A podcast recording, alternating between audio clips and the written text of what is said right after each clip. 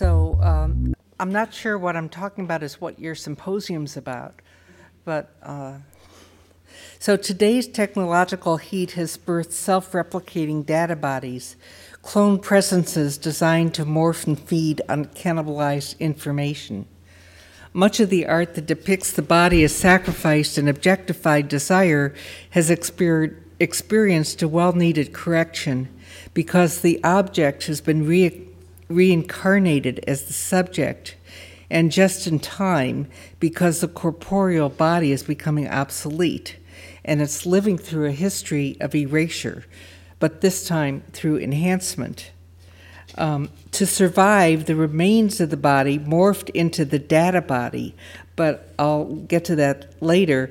Databases are the code and the spine of an evolving cyborg- cyborgian posture in which identity is provisional and capture, surveillance, voyeurism, and scopophilia are simultaneously the technique, the subject, and the social medium all of these cyber fatales that I call them are linked by the fact that they all fail to assume socially acceptable behaviors, even though they each make continual attempts to build stable relationships. Their drive fragments through inactivity, and they fearlessly and obsessively reach towards, towards autonomy capture systems are endemic to our society. Um, modern technology is designed uh, to extract and re-author privacy, and that becomes a part of contemporary reality. But they also um, seductively incite opportunities for dangerous illusions. So, for the past 45 years, I've engaged in counterfeit representations and virtual presences. And, and, um, and there's a, a symbiotic relationship, and these range from personas to robots to cyborgs to to bots to avatars and lately artificial intelligent agents, mutants, and hybrids. And all of these simulations investigate the construction of individual and cultural identity and have become increasingly intelligent. And they've moved from a history of invisibility and erasure to one of being autonomous and resonance. So I'm going to just talk about a few pieces because you could see a lot of these um, in the exhibition itself. So these are um, these wax figures that br- would breathe and talk. And the one is called Self Portrait as Another Person and Breathing Machines. Well, when Self Portrait of Another Person was first shown, um, they closed down the exhibition because they said sound wasn't art and it didn't belong in an art museum. So I thought, well, what can I do? You know, where uh, um, with this idea, and so I moved moved it into a, um, a hotel room that I rented. And I just paid for it by the week and put these same sculptures uh, inside uh, the hotel room and had breath and other other things, elements uh, inside the hotel room. It was meant to last forever, but in fact, it, la- it, lasted a little less than a year when somebody came in and, and reported it. Um, and it was done so the people would come in and get a key, sign in, get a key, and then kind of trespass into these alien spaces. Um, and that's really how Roberta got born, because I started to think all of the material from the hotel rooms was made from that neighborhood, so it became a portrait also of that neighborhood. And I started to think, well, what if you could have an identity that was liberated from the hotel room that could go out into the world? So I started with a kind of a, a stereotype for Roberta about what her education, her traumas, uh, her background was composed of, and accumulated all the psychological data and created a simulated history. And um, she put ads in a newspaper, would go out and meet people. She had her own handwriting, saw a psychiatrist, got credit cards, checking account, driver's license, um, had a small apartment, uh, and and I took surveillance photographs as she was out in the world. And there was even a comic book that eventually came that kind of dictated or outlined her life. And uh, around the fourth year of her life, I had multiples go out as her because she was so. Um, uh, she was having such negative experiences, I thought maybe it was me projecting into them, but the multiples all had negative experiences as well. Um, so she ended with having an exorcism in Lucretia Borgia's crypt, where she, the end was really about her uh, final performance, and her her construction chart was burned, and the ashes and remains um, you know, were uh, became the the archive of what her life had been. Um, this is Lorna, and I think you you saw Lorna. Uh, it, it's in the exhibition, and I started to think about going through hotel rooms and outlining someone's life, and being able to actually um, construct or reconstruct ideas for a viewer to live remotely in a fictional character's life. So you can, with a remote switch, make choices for the main character and drive her through elements that her life might be. And there are two soundtracks, there are three endings. She could stay where she is, she could move to LA, she could commit suicide. It's really up to you as the viewer in her room to um, figure out what the trajectory of her life is. This is Room of One's Own, and it's uh, based on Edison's Peep Show. And you look into it, and uh, there's a woman in there that's telling you not to look into it, and it really reflects how uh, how women are looked at, and the environment inside is very much like the Dante Hotel. The same elements are in it, and the same elements are in Lorna's room. And what you do is when you look through it, you see your own eye looking back at you. Um, uh, and you can, as, as you move the, the viewer, different scenes happen that you're watching, both uh, both watching and seeing yourself being watched. So the act of looking initiates action. Um, so. Another piece that I did is called America's Finest. And this is a camera gun designed to document the horrors of our century perpetuated by weapons uh, and translated into memory through the media. The trigger, when you pull, pull it, um, it's reconstructed from, it is a reconstructed M16 rifle, and you squeeze it, and your image is superimposed with the images of atrocities of war into the gun sight, and your image fades in and out in a ghost like fashion.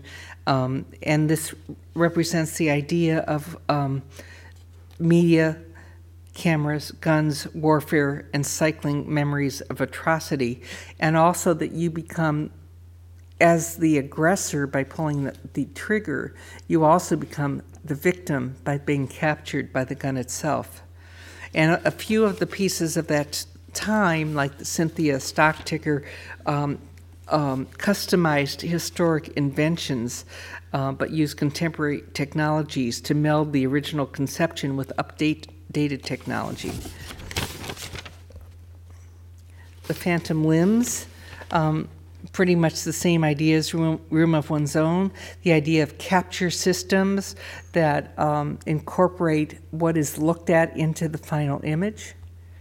And this is uh, Cyber Roberta, and the viewer uh, by on the internet can literally look through the eyes that are embedded webcams and navigate the motion of what this um, telerobotic doll can see. You can move her head 180 degrees around, and it's actually a um, surveillance camera. Um, this is Synthia. And Synthia, as I said, was modeled on Edison's stock ticker, and it's a network sculpture that relates to the five stock markets that. Um, and she has a set of behaviors that also correspond with the market. If the if the um, if the uh, market goes up, she goes out shopping. If it goes down, she starts drinking, and so forth. And it really is a, a kind of a mirror of uh, of how stock uh, manipulation affects our own ideas of identity of who we are. Um, and Agent Ruby uh, and DiNA, and you can go to Agent Ruby at agentruby.org, and she's out. I mean dot .net, and she's out there, and it comes from a film called Teknolust, and Agent Ruby talks to users. Um, and remembers their questions, and you have these conversations, and she never dies. And so there are uh, there are now eight books of different subjects of uh, people talking to her from around the world that range from e- economics to feminism to philosophy, and uh, uh, uh and are are there collected. The larger one, Respondina, responds to voice recognition, so you can actually talk to her um, uh, and have her search the internet for answers um, to what you say. And these pieces evolved through um, they refreshed the new possibilities offered by information feeds. The continual morphing and uh, through process time resulted in a multiplicity of infinitely recycled content.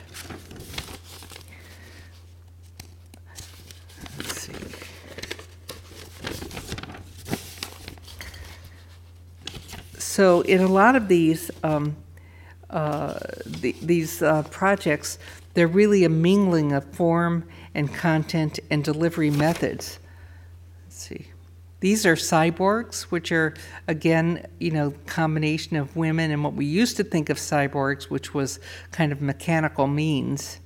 And this is a, a still from Conceiving Ada, where um, I had invented um, the uh, virtual sets that you can um, that you can uh, actually use in this installation and become part of it.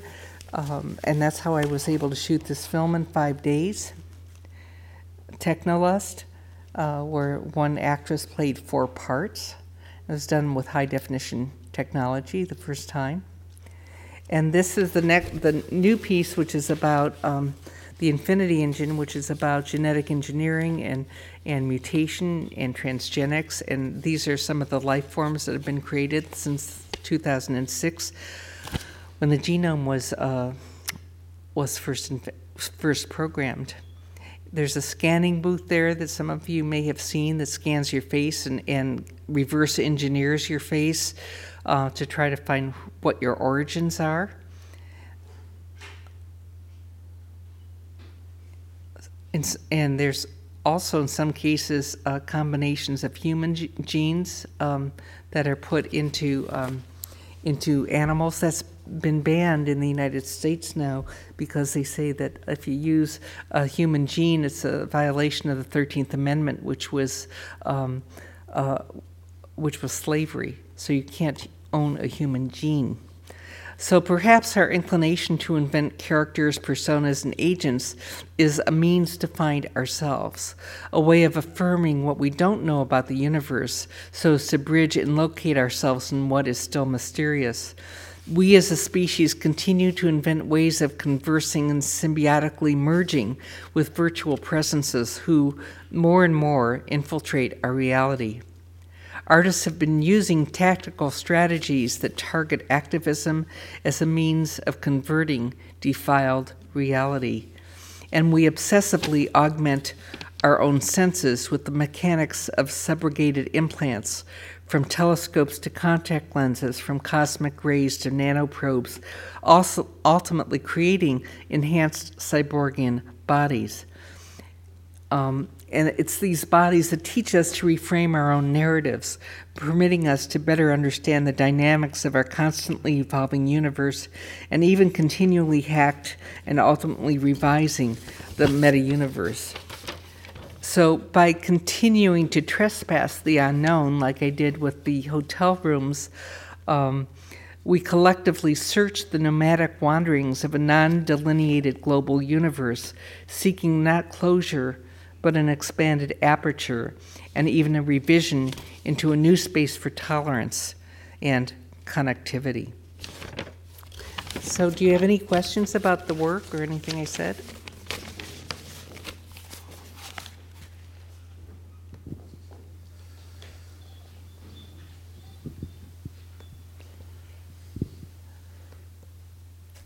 I think if there are no questions, we thank you very much. Uh, and uh, uh, as a, uh, connector, uh, it is very interesting to see, you call it virtual sets, that we now deal with the same thing, virtual sets, in the acoustic way. Because uh, geo, when we create geo pointed sound sources, we do acoustic virtual set.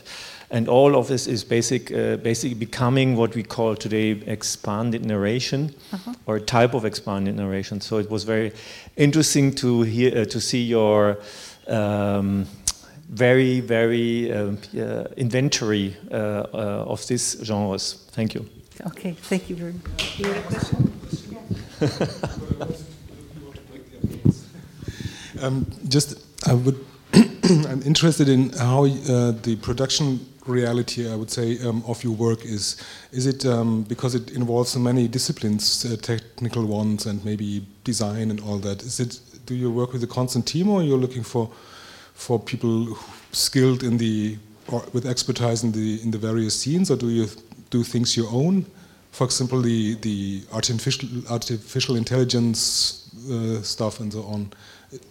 No, I mean, first you have the idea of what you want to do. Mm -hmm. And then you find people that are interested in working on a project that is really not for any kind of commercial gain, but really to extend the, the language and technology to incorporate, um, uh, to move as far as you can. Mm. Okay. So I have, you know, there are five programmers that came to help to install this installation. Because here, because they do different things, one works with AI, one works with sound, you know, one works with, with genetic uh, tracking. So, it all is dependent on what the idea is. Okay, thanks.